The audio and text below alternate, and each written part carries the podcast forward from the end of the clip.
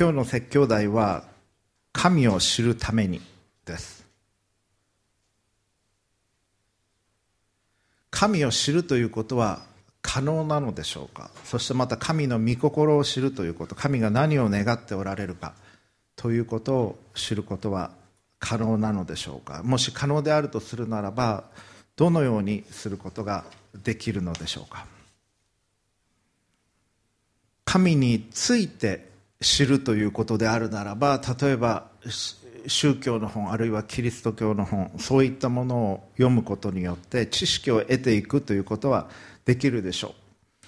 あるいは講演や講義を聞くということもできるでしょう。あるいは礼拝に出席することで学ぶこともあると思います。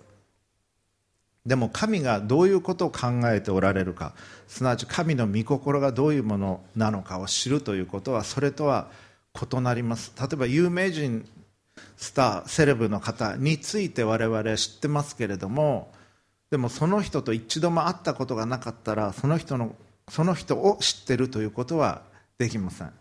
その人の活躍についてテレビあるいは映画での活躍について知ることはできるかもしれませんけれども直接会って話したことがなければその人もあなたのことを知らないわけですしあなたもその人のことを知ってるとは言うことができません。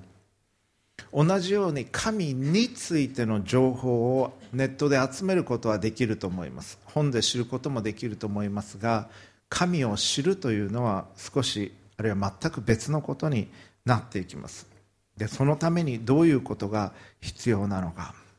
今日は聖書箇所2つお読みしてまいります。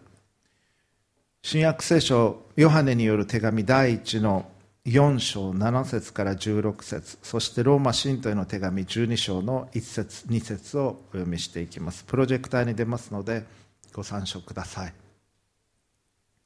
第一ヨハネ4の7から。愛する者たち私たちは互いに愛し合いましょう。愛は神から出ているのです。愛のある者は皆神から生まれ神を知っています。愛のない者に神は分かりません。なぜなら神は愛だからです。神はその一人子を世に使わしその方によって私たちに命を得させてくださいました。ここに神の愛が私たちに示されたのです。私たちが神を愛したのではなく神が私たちを愛し私たちの罪のためになだめの供え物としての御子を使わされました。ここに愛があるのです。愛する者たち神がこれほどまでに私たちを愛してくださったのなら私たちもまた互いに愛し合うべきです。未だかつて誰も神を見た者はありません。もし私たちが互いに愛し合うなら神は私たちのうちにおられ神の愛が私たちのうちに全うされるのです。神は私たちに御霊をくださいました。それによって私たちが神のうちにおり神も私たちのうちにおられることがわかります。私たちは御父が御子を世の救い主として使わされたのを見て今その証をしています。誰でもイエスを神の御子と告白するなら神はその人のうちにおられその人も神のうちにいます。私たちは私たちに対する神の愛を知りまた信じています。神は愛です。神のうちにいる者は失礼愛のうちにいる者は神のうちにおり神もその人のうちにおられます。ローマ人への手紙12章の1節2節。そういうわけですから兄弟たち私は神の憐れみのゆえにあなた方にお願いします。あなた方の体を神に受け入れられる清い生きた供え物として捧げなさい。それこそあなた方の霊的な礼拝です。この世と調子を合わせてはいけません。いやむしろ神の御心は何かすなわち何が良いことで神に受け入れられ完全であるのかをわきまえ知るために心の一心によって自分を変えなさい。以上です。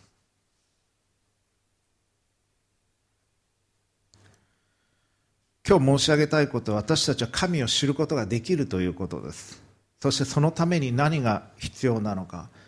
一つ目の箇所は神は愛なりという言葉が有名な言葉ですけれども書かれている箇所。それが第一ヨハネの4章です。4章の8節および16節に神は愛なりという言葉があります。そして8節を読みますと愛のないものに神は分かりません。なぜなら神は愛だからですと記されています。ですから神を知るために必要なことそれは愛を持つということです。もし愛がないならばどれほど知識を増やしたとしても神のことは分からないんです。どうしてか。神が愛なるお方だから。だそこに心が向かないとそれを感じ取る感受性がないと神について頭で知ることはできたとしても心であるいは魂の深みにおいて神がどういうお方であるかは知ることはできない。なぜなら神は愛だから。私たちが愛するということを知らない限り神を知ることはできない。そしてローマローマ書の2節。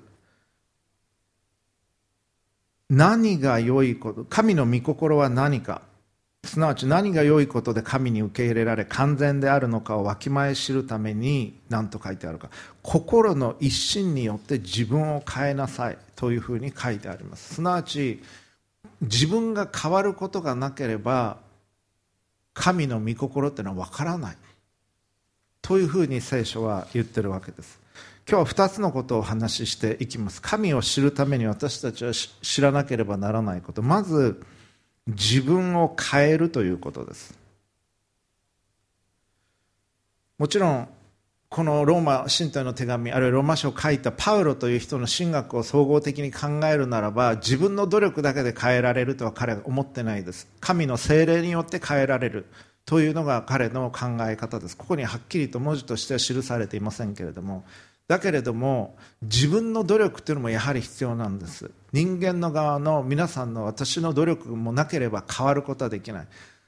どれほどみんなが心配してくれて DVD を送ってくれてダイエットの情報を送ってくれたとしてもリンクを送ってくれたとしても自分がダイエットしようと思わないならばダイエットは起こりません。絶対に。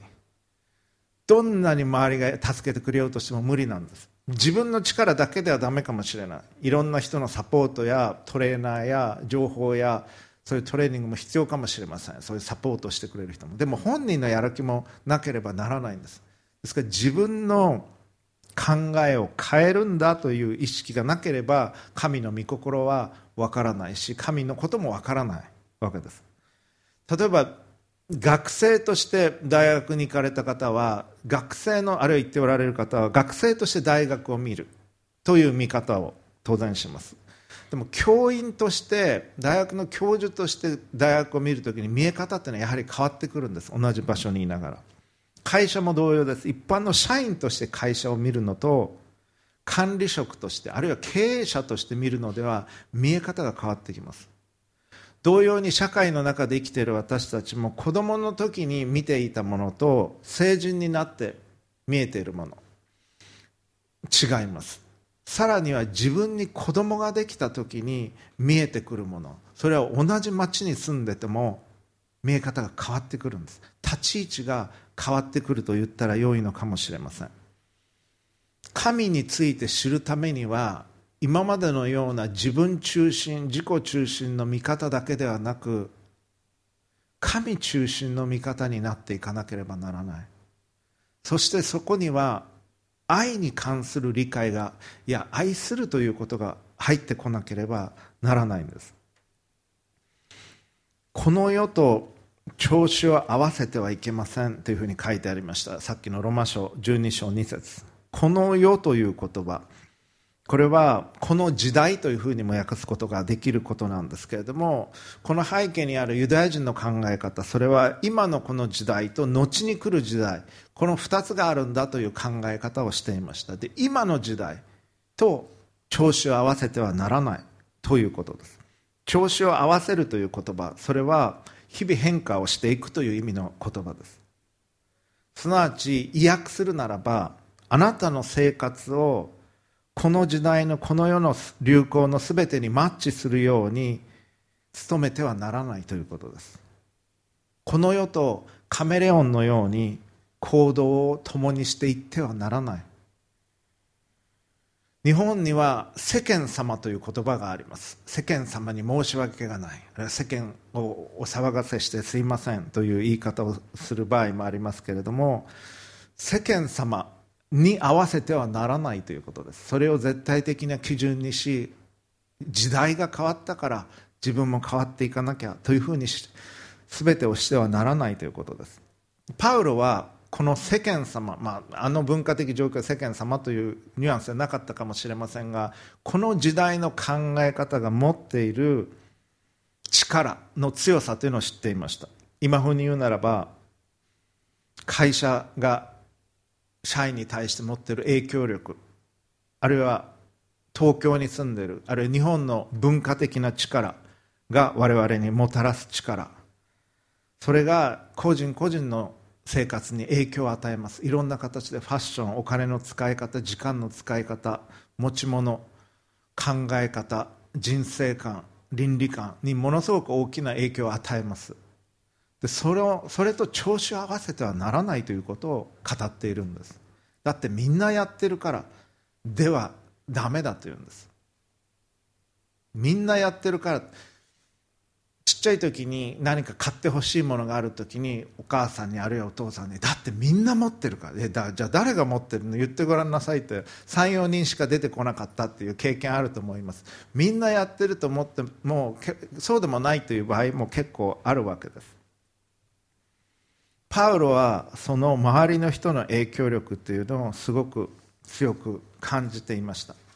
日本に住んでいる日本人としての生き方文化的伝統的なものあるいはアメリカ人としての生き方韓国人としての生き方イギリス人としての生き方その文化的な影響力というのは強くあります。しかしそうではなくて神の国の民として生きる生き方それがあるんだということをパウロはすごく強く理解をしていました。でこれで難しいのは例えば日本の伝統例えばイギリスの伝統例えばアメリカの伝統で悪いものばっかりじゃないんですもちろん。いいものもたくさんある。だから難しいんです。だからまあこのくらいはいいかなというふうに流されてしまう。でもそれと調子を合わせてはならない。と語ります。ですから全然問題がないならば皆さんが日常生活で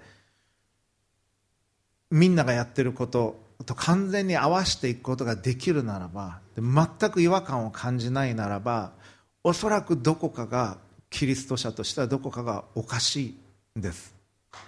この時代とこの世とこの社会と調子を合わせてはなりません。この時代この社会は神を知ることはできないんです。もしできるならばもっと従っています神に。神に従っていない世と。でこの世はイエス・キリストを十字架につけたんです。もっと振り返って言うならば。でイエス様は狐には穴があり鳥には巣がある。しかし人の子はイエス様は枕するところもない。この世にあって。というふうに言われました。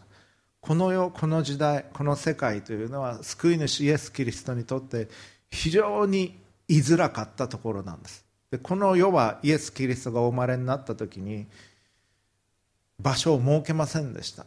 だからマリア様はイエス様を馬小屋で出産するほかなかった。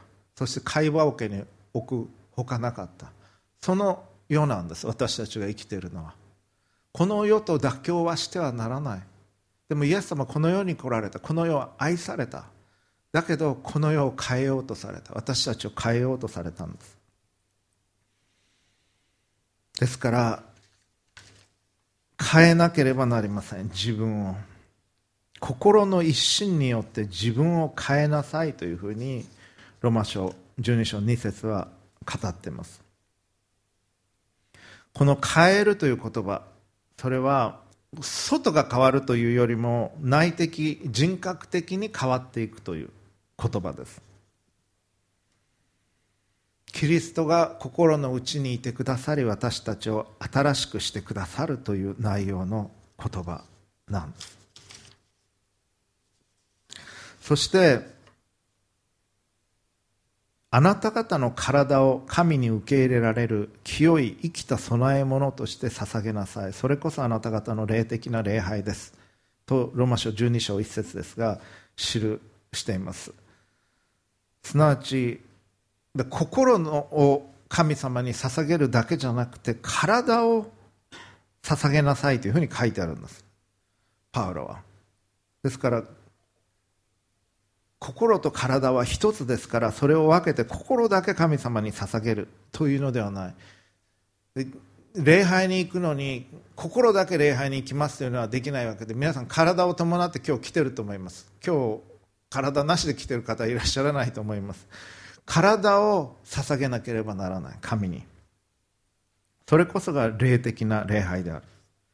これが生きた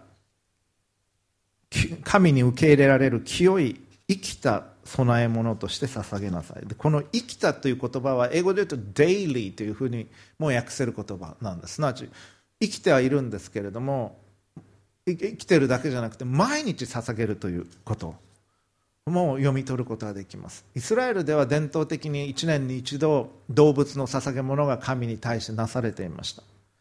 大祭司が捧げていた。でもそれだけじゃなくて毎日私たちは毎朝毎日神様に自分を捧げていく。そういう生き方をしていかなければならない。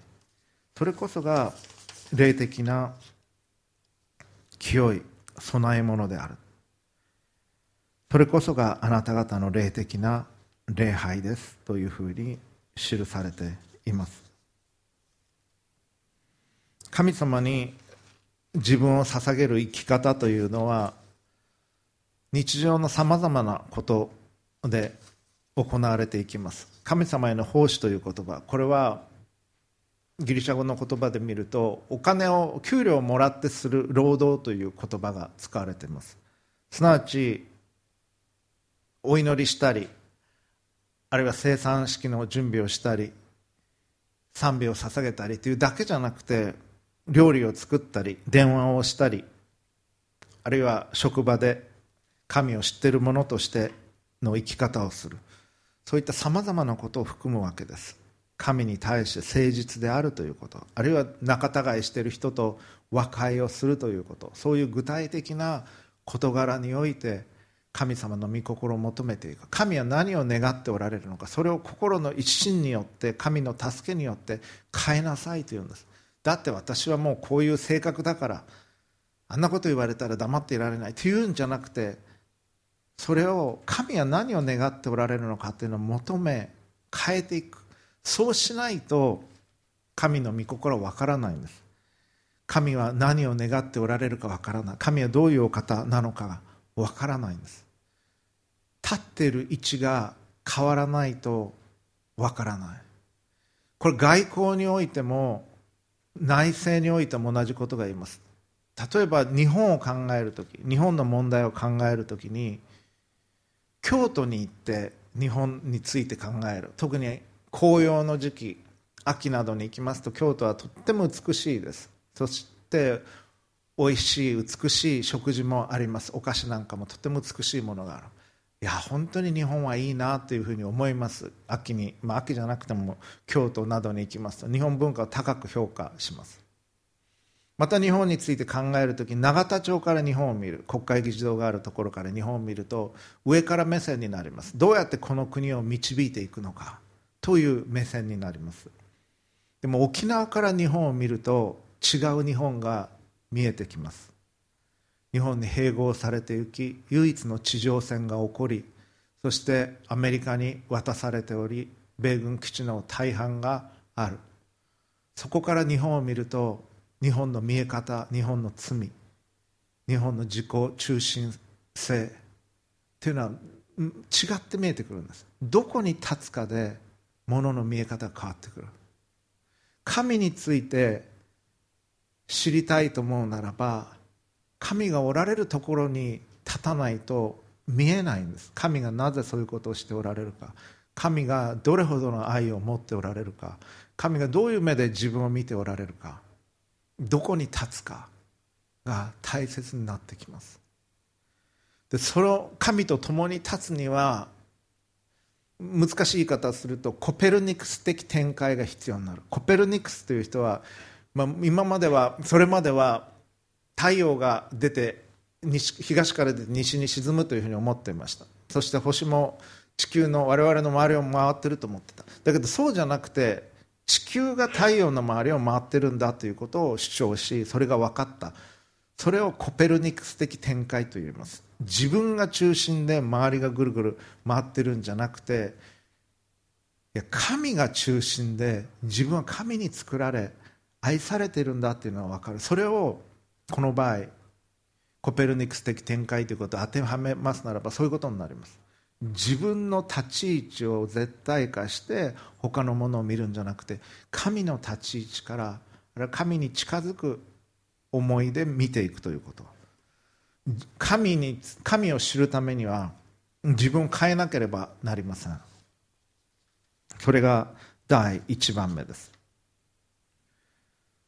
そして第2番目に必要なことそれは愛を求めるということです。神について神のことを知るためには愛がなければわからない。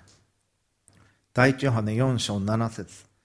愛する者たち私たちは互いに愛し合いましょう。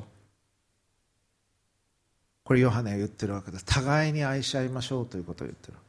愛は神から出ているのです。どのような愛であっても本物の愛というのは神から出ているんです。男女の愛であっても親子の愛であっても友人同士の愛であってもそれ以外の愛であっても本当の愛というのは神から出ているんです。愛のあるものは皆神から生まれ神を知っています。意識的に聖書の唯一の神イエス・キリスト聖霊なる神というのを知識として知らない場合であったとしても例えば縄文時代の日本人は知らなかったでしょう。でも神を求めている思いがあり愛があった人は無意識のうちに神を求め神を知っていたんだろうと思います。それは神のみがご存知でいらっしゃいます。愛のある者は皆神から生まれ神を知っています。愛のない者に神は分かりません。なぜなら神は愛だからです。もしあなたが自分は神様のことをさっぱり分からないあるいは分かったとは思わないという感覚が強いならばおそらくあなたのうちに愛が全然ないとは言いませんけれどもさすがに。あんまりないか足らないかっていう可能性は十分あると思います。自分自身への反省も含めてですけれども。神を知るためには愛するということがなければならない。愛することを学ぶということがなければならない。のです。愛を大切に考える考え方思考を持たなければなりません。人生の中で愛するということ愛されるということがどれほど優先されているでしょうかあなたにとって。今年の2018年のあなたの歩みにおいて愛することがどれほど大切なこととして位置づけられているでしょうか。ベスト10には入ってますっていうんでは足らないと思います。私たちが よく読む第一コリント書13章。あそこにおきましては信仰希望愛という言葉が記されていますがその中で一番大切なものは愛であるというふうに書かれています。じゃあ愛というのはどういうものなのか。4節以降聞いててください。愛は寛容であると書いています。そして愛は親切です。また人を妬みません。愛は自慢せず傲慢になりません。あなたは寛容な方でしょうか？人が何か失敗をした時に許すことができる方でしょうか？あなたは親切な方でしょうか？愛は親切ですと聖書語っています。人に対してその人がどう感じているかそのことを思いやり親切な言葉をかけ親切なことをしてあげる方でしょうかあなたは。また人を妬みませんとあります。あなたは妬みますか人のことを。そうであるならばそこに愛はないんです。愛は妬まない。愛は自慢しないと書かれています。人は私はこれ高校の時にどういうわけか英語の先生から学んだんですが人は自慢じゃないかと自慢じゃないけれどと言って自慢するものなんだというふうに教えてくれました、まあ、言われてみればそうだなと思います。それ以降も考えてみて大体、まあ、自慢じゃないけどと言った場合には自慢してるなと思うことが多い。でも愛は自慢しない。高慢になりませんと書かれています。愛は高慢にならないあなたは鼻が高くなってしまうでしょうか？高慢になってしまうでしょうか？自分はちゃんとしてると強持ってしまうでしょうか？また愛は礼儀に反することをしないと書かれています。あなたは礼儀正しいでしょうか？人に対して。上司に対して。部下に対して。友達に対して。お母さんに対して。お父さんに対して。おじいちゃんおばあちゃんに対して。いや子供に対しても。年下の人に対しても。礼儀正しく丁寧な言葉を使うでしょうか。丁寧に振る舞うでしょうか。そして自分の利益を求めずと書かれています。愛は自分の利益を求めない。あなたは結局のところ自分にとって何が得かということを考えてしまうでしょうか。であるならばそこに愛はないんです。愛は怒らずと書いてあります。あなたはすぐ閣下してしまうでしょうか。失礼なこと言われたと思って頭に来るでしょうか。それとも怒らない方でしょうか。怒りを鎮める方でしょうか。愛は人のした悪を思わずと書いてあります。悪いことをする人はいます。失礼なことをする人もいます。悪意を持っていじめてくる人悪いことをしようとする人陥れようとする人もいるでしょう。それは悪です。それは悪の行為です。それは分かります。でも分からなかったらいけないと思います。分かった上ででもそれを思い出さない。人のした悪のことを何度も何度も思い出すことありますね。あんなことを言われた。あんなことをされた。ということを思い出して再生ボタンを何度もしたことはあると思います。でも愛は人のした悪を思わない。ということは許すということです。その人のことを。神によって許されているから人を許す。そしてまた愛は不正を喜ばずとあります。不正を行って儲かった得をしたということを喜ばない。不正をしようとしないということ。それが愛のあり方だと語ります。そして真理を喜びますとあります。何が正しいことなのか。それをフェアに求めるということ。さらには愛は全てを我慢しとあります。全てのことを我慢するということ。あなたは我慢強いでしょうか。それともすぐにああもう嫌だと諦めてしまうでしょうか。愛は我慢強いんです。そして全てを我慢し全てを信じとあります。神が約束されたことを信じ人が約束したことも信じるでしょうか。そして全てを期待しとあります。あなたはいやどうせもうこんなもんだからダメだからと言って諦めるでしょうか。それとも期待をするでしょうか？神様が約束されたこと神様言われたことは必ずなると信じ期待をしますでしょうか？忍耐強く人のした悪を思わず妬まず自分の利益を求めずに期待をするでしょうか？そして全てを耐え忍びますと書かれています。愛というのは耐え忍ぶものだと聖書は言うんです。それは難しいです。耐え忍ぶことはいつもできないということもあると思います。でも愛というのは耐え忍ぶものだと聖書は教えてくれています。我慢して信じて期待をして耐え忍ぶ。人に対しても神に対しても神が言われたことならば我慢をし信じ期待をし耐え忍ぶ生き方ができるでしょうか。それができるでしょうかと言いながら私はできているわけではないんですけれども私自身も自分に言い聞かせながらそれが愛することだと神様は教えてくださっています。愛は決して耐えることがありませんとあります。予言の賜物ならば廃れます。威厳ならばやめます。知識ならば廃れます。でも愛は決して耐えることがありません。愛する生き方っていうのは終わりがない。ずっとそのような生き方をししていくことができるしそういう人格として立て上げられていくことができるんです。もう一回言います。寛容親切妬まない。自慢をしない。高慢にならない。礼儀に反することをしない。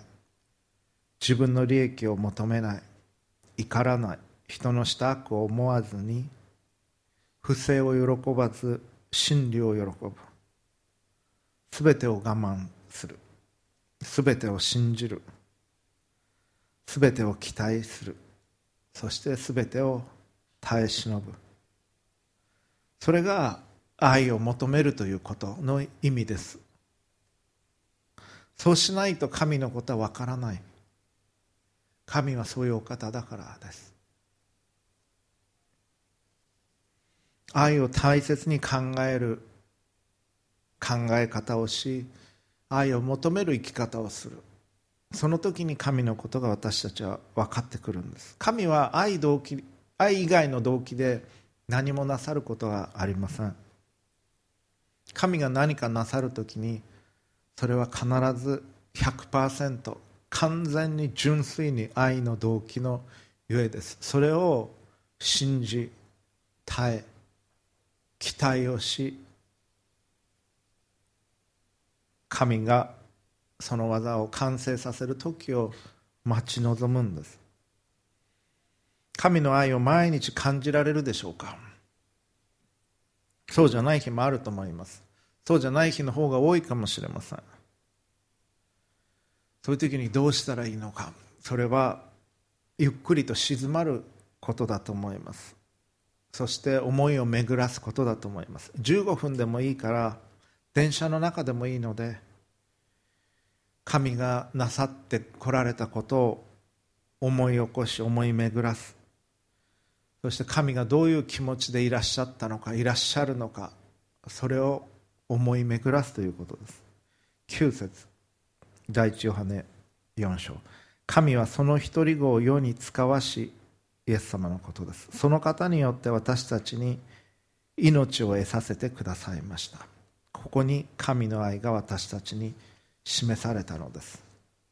私たちが神を愛したのではなく神が私たちを愛し私たちの罪のためになだめの供え物としての御子を使わされました。ここに愛があるのです。クリスマスの出来事を思い起こす神のなさってきた準備を長い間かけて救い主が来られるまでの準備をしてこられた。そのことを思い起こす。アダムとエバが罪を犯した時に神はどういうお気持ちだったのか。それを想像する。神が天地創造を完成された時にそれはどれほど素晴らしいものであり神はどれほど喜んでおられたのか。それを想像する。そして私たちに対し私にあなたに神はどういう思いで今おられるのかということを静まって聖なる想像を持って考えるんです。どのようにして愛を学んでいくかいろんな学び方があると思います。親子の愛子供であるならば親からいただいた愛を考える。親であるならば自分の親に対する愛、まあ、親であっても自分の親いるわけですからプラス自分の子供に対する愛。子供が大変だった時つらかった時子供が自分のことを理解してくれなかった時どう感じたか。それを思い起こし神の愛を想像することができます。あるいは恋人同士の愛。大好きな人に対する愛。愛された愛。あるいは友人同士の愛。友人が助けてくれた時の友情。友人に対して持ってる自分の愛情。そういったものを通し愛というのはどういうものなのかということを私たちは学びまた想像していくことができます。で神の愛というのはそれら全てを超えたはるかに超えた深く広く強く高い愛なんです。そういう具体的なところから神の愛について考えていくことができるでしょう。神は愛なりという言葉を覚えたいと思います。そして神は愛でいらっしゃるから私たちが私たちも神を愛することを願っておられます。神は私たちを愛し私たちが神をお愛しすることを願っておられます。そしてプロテスタント教会の弱点として感じるのですけれども救いは恵みによるということ。例えばエペソ書2章8節9節にはそのことは明確に書かれています。誰も誇ることのないため行いによるのではありませんというふうに書かれている。救いというのは恵みによって与えられる。信仰を通して与えられるものだというふうに書かれています。だから救いは恵みだから何をしても許されるから神様ごめんなさいと言えばいい。神様はその弱さも分かってくださるから。というふうにそこをすごく強調するんです。でそれは誤りではもちろんない。聖書にもそのように書かれています。でも人間の側も頑張らなきゃいけないんです。行いのない信仰は死んでいるというふうにヤコブ書は記しています。もし本当に信じているんならば恵みの中にいるんだったら神に従うということがなければならない。そしてこの第一ヨハネにもそのことは記されています。愛というのは神の命令を守ることだというふうに書かれています。これヨハネ福音書にも書かれています。愛というのは心で感じてあったかくなるだけじゃなくて全てを信じ全てを耐え忍び神に従うことそれが愛だというふうに聖書はむしろ言ってるんです。イエス様も言われました。私を愛するなら私の言葉を守るはずですというふうに言われた。愛というのはロマンティックなあるいは神に対する熱い感情だけじゃなくて困難の中でも耐え忍んで神に従っていくということが含まれていきます。含まれています。ですから恵みによる救いなんですが恵みの中でトレーニングを受け愛することを学んで強くなっていかなければならない。弟子になっていかなければならない。キリストと共に十字架を追っていかなければならない。キリストはイエス様何を今しておられるのかということを考えなければならない。イエス様何を今しておられると思いますか？皆さん。神は今何を一番中心に置いてしておられるか。それは全ての人が救われるということです。全ての人が神のもとに来るということ。神の愛を受け取り神を愛し隣人を愛する生き方をするようになる。そのために全てのことをしておられるんです。悪を抑え善をもって悪に打ち勝つ形で神は神の国の働きを戦いをしておられる。その働きにその戦いに参与してほしいと思っておられるんです。私たちにも。神に感謝し神に賛美を捧げます。賛美歌を歌いイエス様感謝します。十字架の上で死んでくださって感謝します。ということはよく聞きます。でもそれだけではなくてイエス様の戦いに私たちは加わらなければならない。その戦いは愛するということです。善をもって悪に打ち勝つということ。全てを耐え忍ぶということ。期待をするということ。人を許すということ。傲慢にならないということ。礼儀に反することしないというそれらが神の戦いに加わるということなんです。その歩みをしていくときに私たちは神のことが分かるようになってくるんだと思います。なぜなら神は愛だからです。今日読まなかった箇所ですけども第一ヨハネの4章の20節こう記されています。神を愛すると言いながら兄弟を憎んでいるならその人は偽り者です。目に見える兄弟は、まあ、これ姉妹も含めてですけれども人を愛していない者に目に見えない神を愛することはできません。神を愛する者は兄弟をも愛すべきです。私たちはこの命令をキリストから受けています。5章に入って2節。私たちが神を愛してその命令を守るならそのことによって私たちが神の子供たちを愛していることが分かります。神を愛するとは神の命令を守ることです。その命令は重荷とはなりませんと記されています。神を愛するということはどういうことか。はっきり書かれています。神の命令を守ることです。でそれは重荷とはなりませんというふうに言われた。イエス様は誰でも重荷を負ってロークしている人は私のもとに来なさいというふうに言われました。そこでその直後の箇所で書かれているのはくびきです。くびきっていうのは2頭の牛を経験のある耕した経験の十分ある牛と新人の牛と首でつないで、まあ、ヨークというふうに英語で言いますけれどもこのヨークというのは2本首同士をつないで一緒に耕すような仕事をさせるために使うわけです。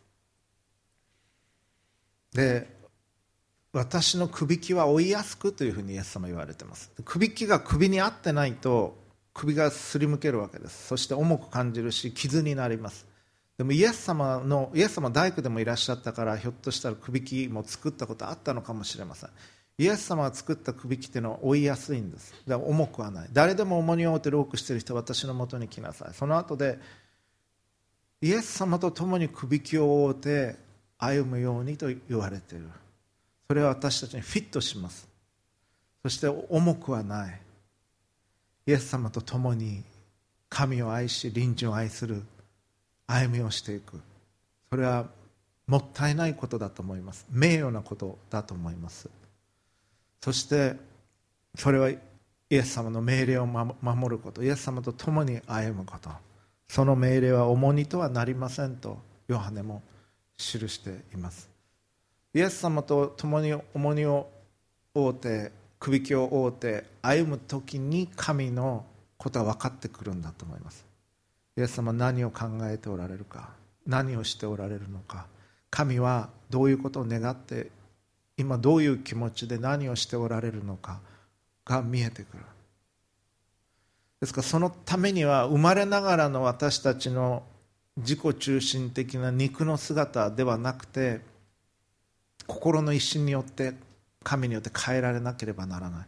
そして神を愛し隣人を愛する歩みをしていかなければならない。その時に神が何をしておられるかが見えてくる。神のことが分かってくる。神様ってお祈りする時に自分が欲しいものを得るための手段としてお祈りをするんじゃないんです。そうじゃなくてあなた自身を神に重ねていく。神の心に重ねていく。その時に神のことが分かってき神はご自分を明らかにしてくださるんだと思います。何をしておられるのかを。そしてそのために必要なものを私たちに十分に与えてくださるんだと思います。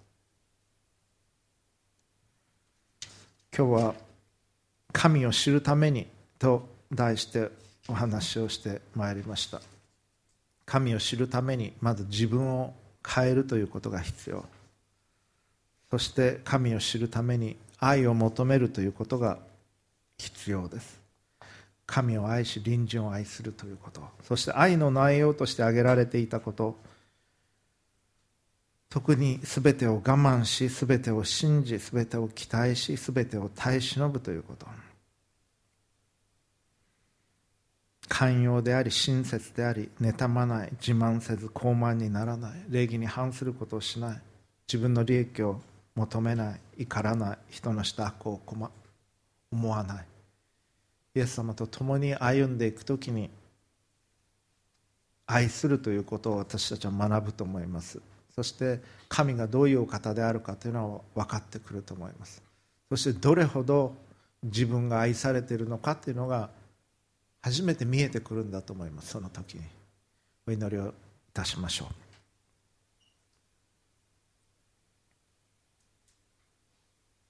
愛する者たち私たちは互いに愛し合いましょう。愛は神から出ているのです。愛のある者は皆神から生まれ神を知っています。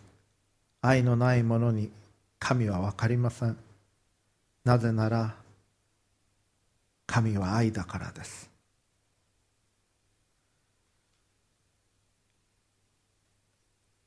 父なる神様尊いお名前をあがめます。あなたが愛であること三位一体の神が愛であることを覚えます。